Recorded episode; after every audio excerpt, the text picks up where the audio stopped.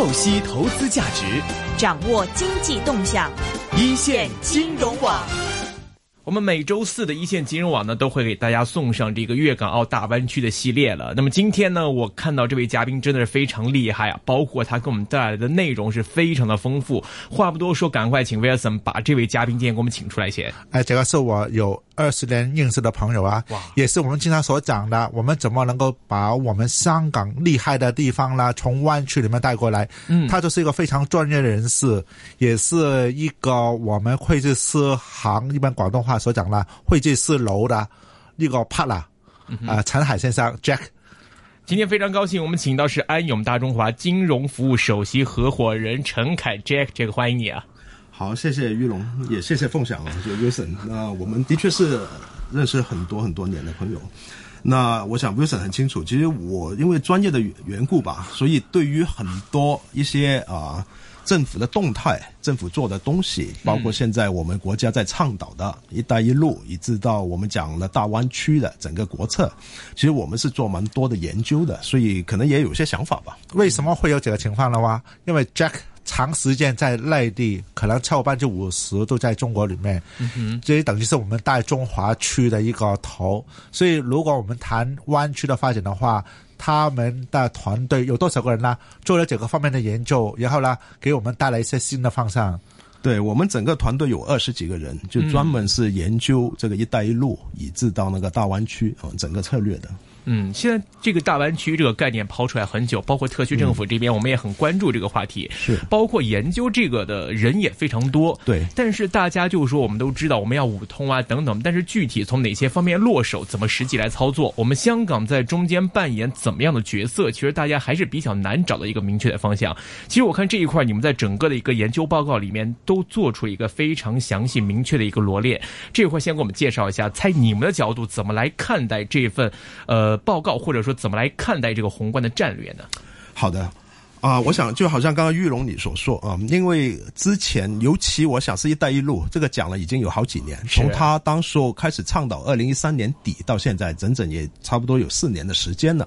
那在过去这一两年里边，开始我们讲了大湾区，那所以在安永的角度呢，其实我们做了蛮多的研究的，最主要就是看看就是说从大湾区整个这个理念啊，因为九加二嘛，香港、澳门，那香港是很重要的一环，可以跟这个一带一路整个的倡导。是怎么样一个结合？然后呢，最主要的是突出香港的一些长处，从一就是说，香港到底在这两大我们讲的这个工程当中，可以扮演一个怎么样的角色？嗯，啊，那刚刚说到了，就是说，在这个研究里边，其实我们是围绕着主要是一带一路它。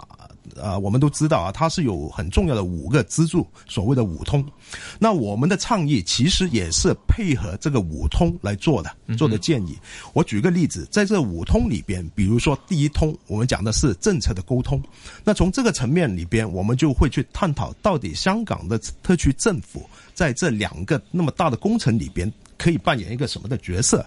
简简而呃言之呢，就是说，我们觉得政府其实可以做个很重要的一个推手的作用，也是说它推动整件事情，而且它可以做很多协调的工作。我们所谓的蛇无头不行啊，所以我们是希望特区政府可以起到这个带头的作用。这个是简单的说，就从政策的沟通方面。那第二方面，我们讲到，比如说是呃设施的一个联通。那在设施的联通里边呢，我们可以看到的一个很主要，我们讲到就可能从啊制度环境这方面，我们可以有一些想法了。比如说香港有些特点，我们的税整个啊税务的制度非常的简单啊，但是是不是可以有进一步呢？比如说去支持啊“一带一路”相关的，比如说这些工程呢，或者是它相关的一些融资啊，是不是可以有进一步的税务的优惠？那还需要吗？不是很便宜的吗？在哪个方面？所以其实我想，你都看到美国也在作祟，对对对对，而且就在我们这个东亚呃东南亚地区，新加坡也已经做了。啊，就是说，其实我们在看到底所谓的低还是什么样，其实这个是相对的。最主要我们要看人家在做什么，对吧？这我们要保持我们的竞争力。那这个是讲税务只是其中一个我举例的。那另外就是说，本身我们的整个的制度，那制度尤其可能在监管啊，我们整个法律的制度，这个都是我们是香港可以说是首屈一指啊。那怎么样在里边发挥作用？这个是我们研究报告里边很侧重的一点。那第三方面，这个我想就是我们香港最擅长的啊五通里边我们讲到的资金融通。那我们香港很擅长是干干什么呢？金融。啊，金融板块其实还是有方非常多的想象的空间。那里边，我想我们有两个的主体的金融里边，一个呢就是说我们可以，我们倡导的就是说可以考虑，是不是可以去建立一个我们叫做“一带一路”的这种工程公司的一个专板。啊，专板的意思就是说。当然，这个专板你是要独立于我们的主机板，嗯，还是说在主机板下边有一个子板呢？这个是可以去想象的。这个是股票方面的，对，就是这个是融资，特别是针对那些“一带一路”那些工程公司去做。里边我觉得最重要的，我们想说的就是说，这个专板所谓的专，就是必须要有专人，有专有的制度，好去加快整个的审批的程序，同时也可以加强它的监管。这个是我们在倡议里边，就是说在金融板块可以倡议的其中一个。我我来学习一下啦。我了解的所谓股票的话，能够到主板，就是等于我过去三年赚了多少钱才能报名过来做 IPO。如果是创业板的话，我过去盈利没有的话也可以。如果一带一路应该按你的什么专板的话。怎么可以一两句话能够让我明白呢？好，我想所谓的专版、专业版，那我们所针对的就是“一带一路”，可能主要是它“一带一路”相关的这种工程公司啊。我举个例子，因为还没赚钱的，那那他当然可能它。对于一些基础建设来讲，它这个是一个比较长远的规划。但是我相信这些公司它本身肯定是会有一定的所谓的 track record，就是有历史历史的那个那个那个轨迹在里边。能力啊，能力跟轨迹。那到底它所谓呢？我们主板现在的要求，基本来讲是要三年的 track record 了，就盈利的这个记录。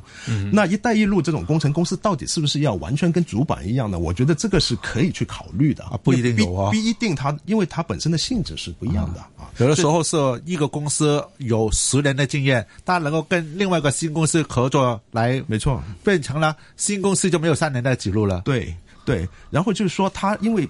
毕竟就是说，这种工程“一带一路”相关的基建工程，它是比较特别的。就是说，在审批的过程当中，我们是希望它有一个比较单独的一个审批的。比如说，举个例子，checklist 啊，我们有一个，就你到的，其实简单来说，你好像 take the box 啊，就哪些符合的条件，你才去勾。但是它符合的条件肯定跟我们一般的主板上市的会有不一样的，这是是另外一个。那最主要的还是说，就是要有专人专审。就有一个专门来审这些公司的一一一批 designated 的，就被指派来做这个的人员来做这件事情。那这些人员肯定要富有相关的经验。能不能怎样去理解？一般主板的公司要过来香港做 IPO，可能从头到尾要成功的话，可能花一年以上的时间。如果在“一带一路”工程的话，你用了三年还没能还不能做 IPO 的话，对我就不给你不过来找你了。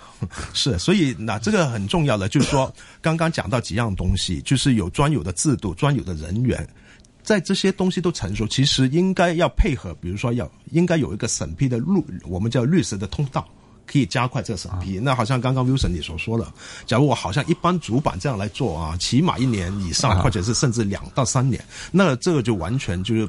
已经可以说是跟本身那个目的是有点背道而驰哈。嗯，但对投资者来讲，我现在买的是主板的 IPO，创业板的 IPO。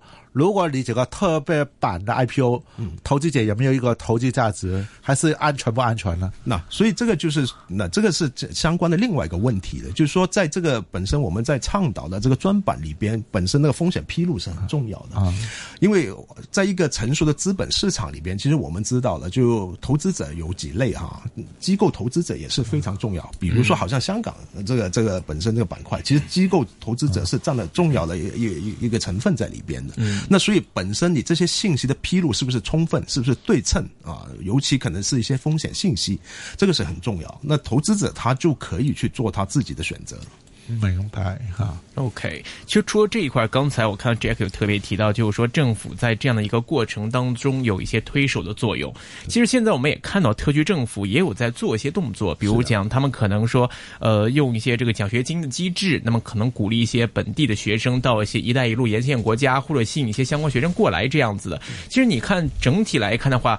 特区政府应该是往哪方面来努力？哪方面来将这个整个的宏观的一个战略，在我们香港的话，能够发展的做到更好呢？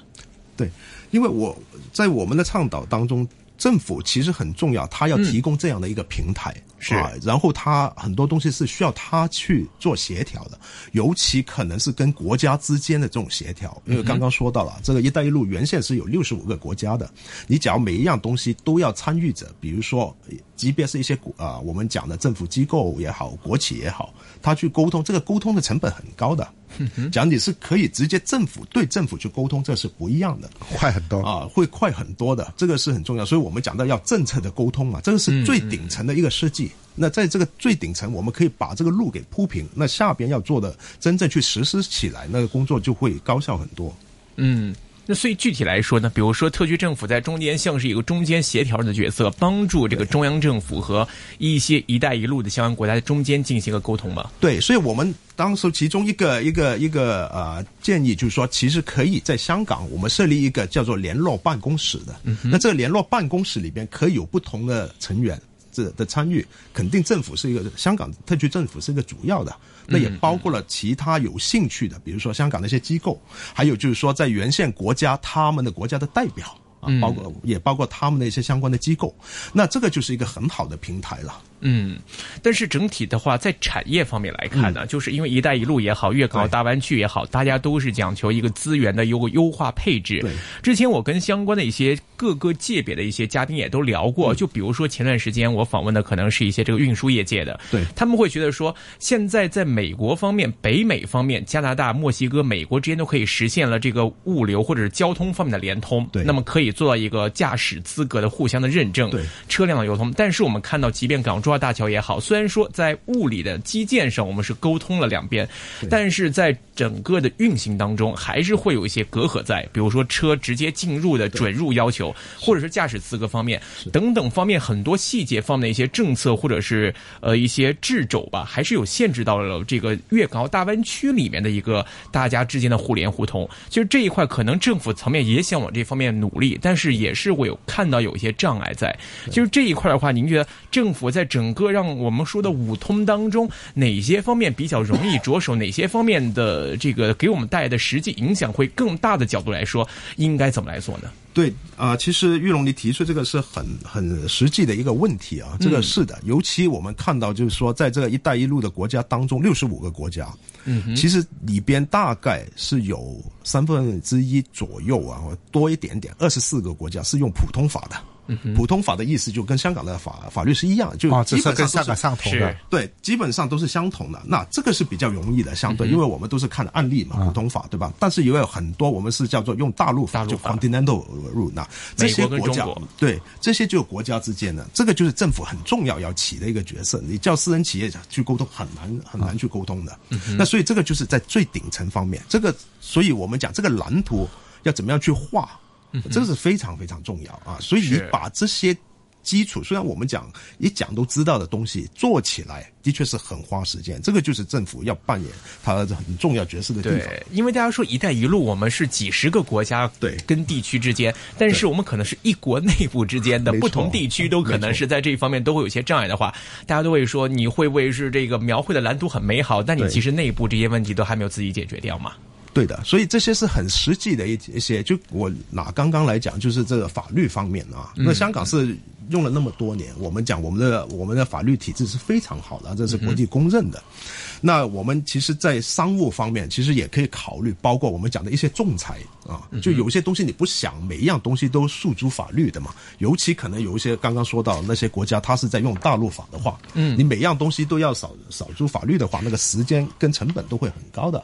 那就说这个就是大家要坐下来谈，政府可以起一个牵牵头的作用。比如说一般的，大家可能。你做项目肯定会有些磕磕碰碰，总会有的，对吧？那上升到比如说你第一个呃上升的去到一个程度，就是说我们是不是先来做仲裁？那仲裁相对来讲是用一种比较专业的眼光去看这个东西的，就不是纯法律的。那这个香港是很有经验的仲裁方面，是。那所以这个也是另外一个可以构思的，就是说在政策层面的一些东西。是这方面可能他也会需要一个更有这个国际公认的一些高高认知度的一些这个平台机构，然后来做一些可能跨地区、跨国之间的一些仲裁。可能香港在这方面又有承担的机会。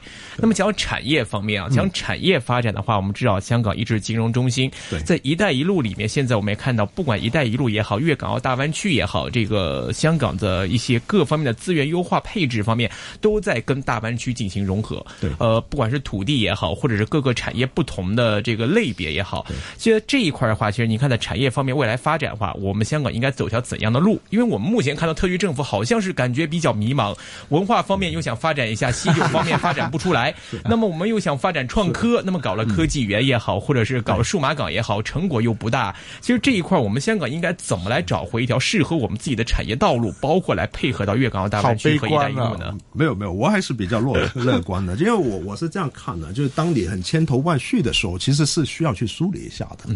其实很多时候，我觉得还是要回归本源。什么意思呢？就是说，因为假如以香港作为一个主要、作为一个出发点、作为一个中心或者是一个载体来话，我们先来看看香港自身的优势在哪里啊？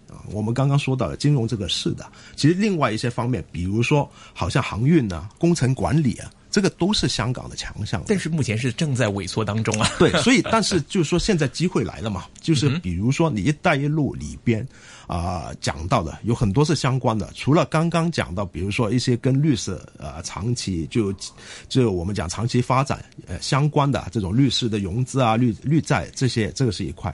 另外我们可以看看，就是说比如“一带一路”里边涉及到很多是基础建设的这些工程，那这些工程其实是有一定的风险的。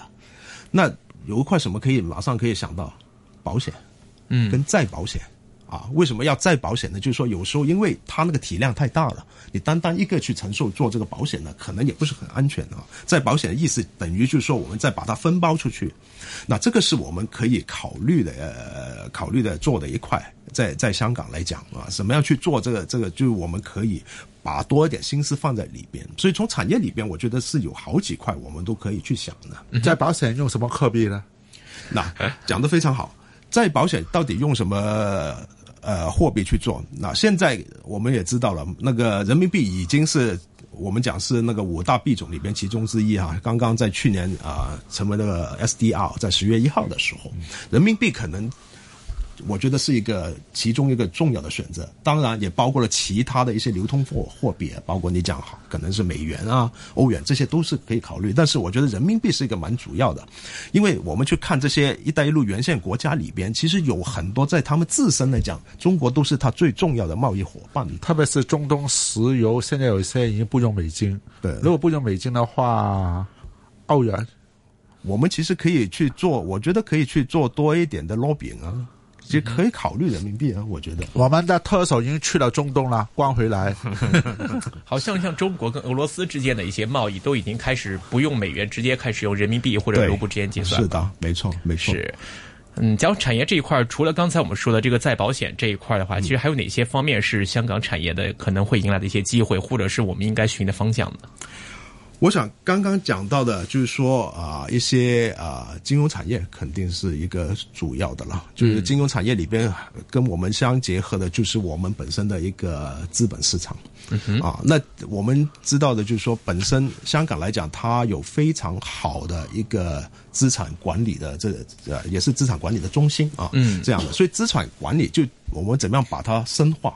这是另外一块我们可以看的产业，也是因为有这两个那么大的工程啊，我们可以重新去梳理的。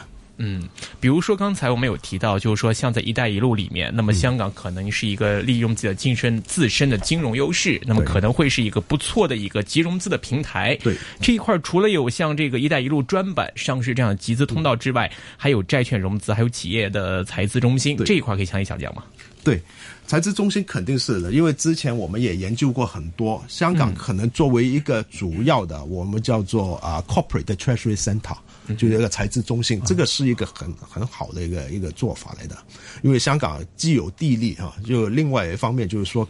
各个呃各个法律的配合，还有专业的人才等等，其实都是啊，加上我们有很简单的那个税制啊，税务的制度，那这个都是很好去成为一些企业作为一个财资中心的一个条件。这个背后我可以申申报一下，呃，当年推这个东西的话是一个财资市场工会，呃，我是里面其中的成员。我知道，但我反过来到今天呢，会反过来问啊，Jack，如果企业。都来香港，嗯，开个银行账户，嗯，利用香港的金融，香港今天好像是开客户账户的话，难度越来越高。你一带一路呢，很多中东国家来香港开账户呢都难。你们有没有考虑过怎么处理这个问题？还是这个是不是最重要的一个我们的客户群呢？对我，我想首先这样看吧，啊。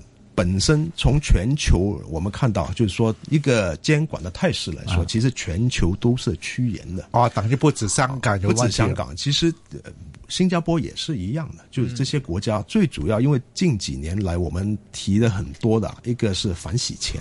一个是恐怖融资啊，这个都是可以讲全球很关注的，所以全球来讲，对于这方面的相关的啊一些的措施，尤其比如说好像银行去开户，都是特别的看重。那当然就是说，我们有没有一些东西可以比较细化，可以提高效率？那我相信肯定是有的，这也是我们之前一直在研究的。呃，回答很好，也等于啦。我光问的问题是很多朋友在问的，但我们问你的问题呢，只是看香港自己，没有看全世界都走同样的路。是，而且即便讲到金融这个中心平台的话，我们看到“一带一路”沿线国家除了有香港之外，或者地区除了有香港之外，那么包括在新加坡方面，其实也是承担这些类似的角色。即便我们想在这一块发展，也并不是说就是独一无二、得天独厚，其实也会面对的一些来自外面的一些竞争哈。对，但是我我觉得就是我们是有先天的优势的吧，就这样说，好像我们香港是一个很主要的人民币的清算中心，是吧？其实，在就算亚太区里边，不止我们的，新加坡也是。但你们我们去看一下这个体量啊，这个是不好比的一个体量。香港大，香港是大到我想超过超过二十倍吧，应该只要看这数字啊。所以就说我们有很多先天的优势在这里边，所以一个很主要的，我觉得动作要快。嗯哼啊，就是千万不要绝啊，就是在等、在看、在在看、在等。我们一直讲，就是啊，很多时候都是我们光在意意意所所谓所谓有一句话叫意而不决啊，绝后又不行，对吧？就你已经决好了，又不去走，那这个是最最麻烦的点。所以我觉得还是我们讲好的，就做做人起行，这个很重要。我第二个你是是专家的问题，香港是人民币的清算中心的第一个，二零零四年二月能够做成的。嗯，今天呢，全球二十三个都能够做人民币清算，新加坡也有。对，你光讲了我们给新加坡厉害，但我反过来不完全看新加坡，我还要看另外一个东西，大陆自己已经跑出另外一个清算系统 SIPS。对，如果讲的话，这个 SIPS 会不会把香港所所讲很厉害的地方啊的优势啦拿走了？我觉得 CIT 其实呃，我应该这样说吧，其实其实这个跟很多香港人一样，就我想香港人都会通常都会有这种想法的啊，就有时候觉得哎，我的优势会不会很快就是被人拿走呢？就但是当我们去理解啊，我们自身的一些优势。之后，其实应该对自己要有信心的，因为刚刚所说的，对有这个 SIPS 的这个，是啊，光一些是债券通已经能够用 SIPS 来教授了，是它会多了，我觉得是多了一个渠道了。就最主要的就是说，你把整体的量做上去，这个是最主要。意思就是说，多一个来源没所谓。对，你要把那个饼做大。那刚刚说的，因为香港是有自身的优势的。因为是整个配套，第一，香港是有国际的资本市场在在这里，对吧？然后我们有那么好的一个法律体系，又有那么好的一个整个税务的一个体系在里面，所以是多方面的配合。其实投资人很聪明。他们去做这个选择的时候，他们会考虑多因素的。嗯，其实这次我看还抛出了一个关于“一带一路”生态圈里的一个绿色金融的概念。对，其实这一块可能大家之前了解的不多。对，绿色的绿色金融其实就是刚刚所说的，因为本身“一带一路”它相关项目里边的这些工程，很多涉及到都是一些基建的工程。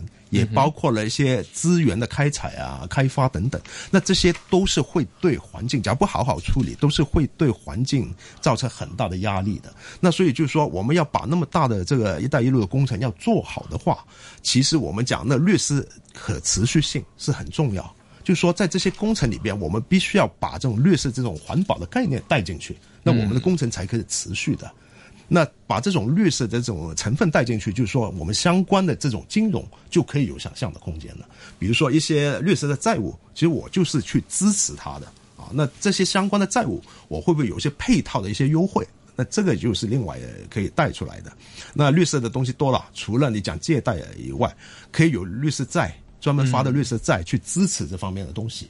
那我想这个啊、呃，在我们特首十月份啊，今年十月份的施政报告里边，其实也有讲过的，讲过就说今年会定一个标准出来的，会定一个标准，然后可能在明年就会开始啊，第一次就政府带头去发那个绿债，嗯。应该这样说吧，作为专业行业呢，其实有除了我们，也有其他很多的各种的专业。那多一点呢我们朋友明白了，嗯，到底一个企业发绿色金融在背后有多少的工作要配合，才真正能够明白什么是绿色金融？对，呃，很多的，因为本身就是说绿色金融，比如说我拿发债来做一个例子。就这个债，就集到的这个资，它的用途一定要跟绿色相关的，有个标准，有要求，有有有标准，有有要求的。那所以作为我们专业机构，我们做的工作其实包括了验证啊。第一就是说，他这个集资目的跟他本身讲的这个律师是不是配合的？然后到后边他集完资以后，我们要看他资金的使用用途是不是真的用在这些律师上边。那这个都是我们在做所谓的啊，用专业名词叫见证报告要出的。也等于陈凤祥出来拿钱啦、啊，阿龙给我钱吧，我是为环保的。我讲完讲完之后呢，拿钱啦。我最后不用到几个地方，对背后呢，嘛，他们作为核数的话检查出来我就有麻麻烦了，是这样个概念吗？对，这个就是我刚刚讲的要出那个验证报告嘛。就比如说刚刚讲的 Wilson，他集完资了，嗯、本来他应该是投入那些绿色相关的一些的工程裏邊。但他没有，他拿去炒股，拿去炒楼了，那这个就完全是不跟这个是背道而驰。嗯嗯，那其他方面的话，在整个这个 “一带一路”里面，我们一直講到人才的流通，包括这个各方面，在人才吸引方面，其实你觉得特区政府目前这个做的怎么样，或者哪方面是一个未来努力的趋势呢？那其实已经开始在做了，包括了有一些奖学金，嗯、我们看到现在“一带一路”相关的奖学金给原原路的国家，讲我没记错的话，大概是三千名左右吧。嗯，但我觉得这个纵深方面是可以加强，尤其随着这个“一带一路”逐步的往外呃拓展的话，啊，就相关的这种人才的培养，我觉得应该是有一个比较长远、有策略性的一一个系统去做这一件事情。嗯，就是說包括了。可能是有我们可以接受外边来的人啊，这些原路的国家到到香港作为一个国际金融中心来接受这个培呃培训。同样的，我们也应该输出一些人才去这些原路的国家，这个是很好的一个交流。嗯，但是其实因为我之前也跟很多人聊，大家都说，其实香港现在作为一个国际城市，对于一些国际人才的吸引度其实是产生一些变化的。嗯，因为现在香港的一个是创业环境也好，这个高物价、高樓價，對這一方面其實。對於吸引一些这个人才来港方面，其实构成一定压力的。大家会觉得你在这个地方的创业成本，或者说来这边设立办事处的成本，那么这一块是一个摆在这的很现实的问题。居住环境方面可能不如一些其他的一带一路沿线国家的居住环境会舒适，那么大家也会有这方面的顾虑。其实您看在这一块的话，这又是一个循环性的东西了。那么大家都说，我们香港楼价问题不解决的话，或者居住环境的问题不解决的话，这一块也会给我们吸引人才方面造成一定的困難。沒錯，所以。刚刚说到了，就对于人才的培养跟吸引，这个是一个长远，是需要有战略眼光的，就是要整个一个配套，比如说要很多东西去支持。刚刚那个玉龙你提的很好，我们怎么样去解决一个居住的问题啊？这个是很重要。希望起码他要住的比较舒服一点吧，啊，不会叫他们去住住住这种龙屋啊。这进来的人才，那另外有一些什么给他的吸引的地方？包括的这个税税率，是不是有一些可以有进一步的一种一个优惠在里边？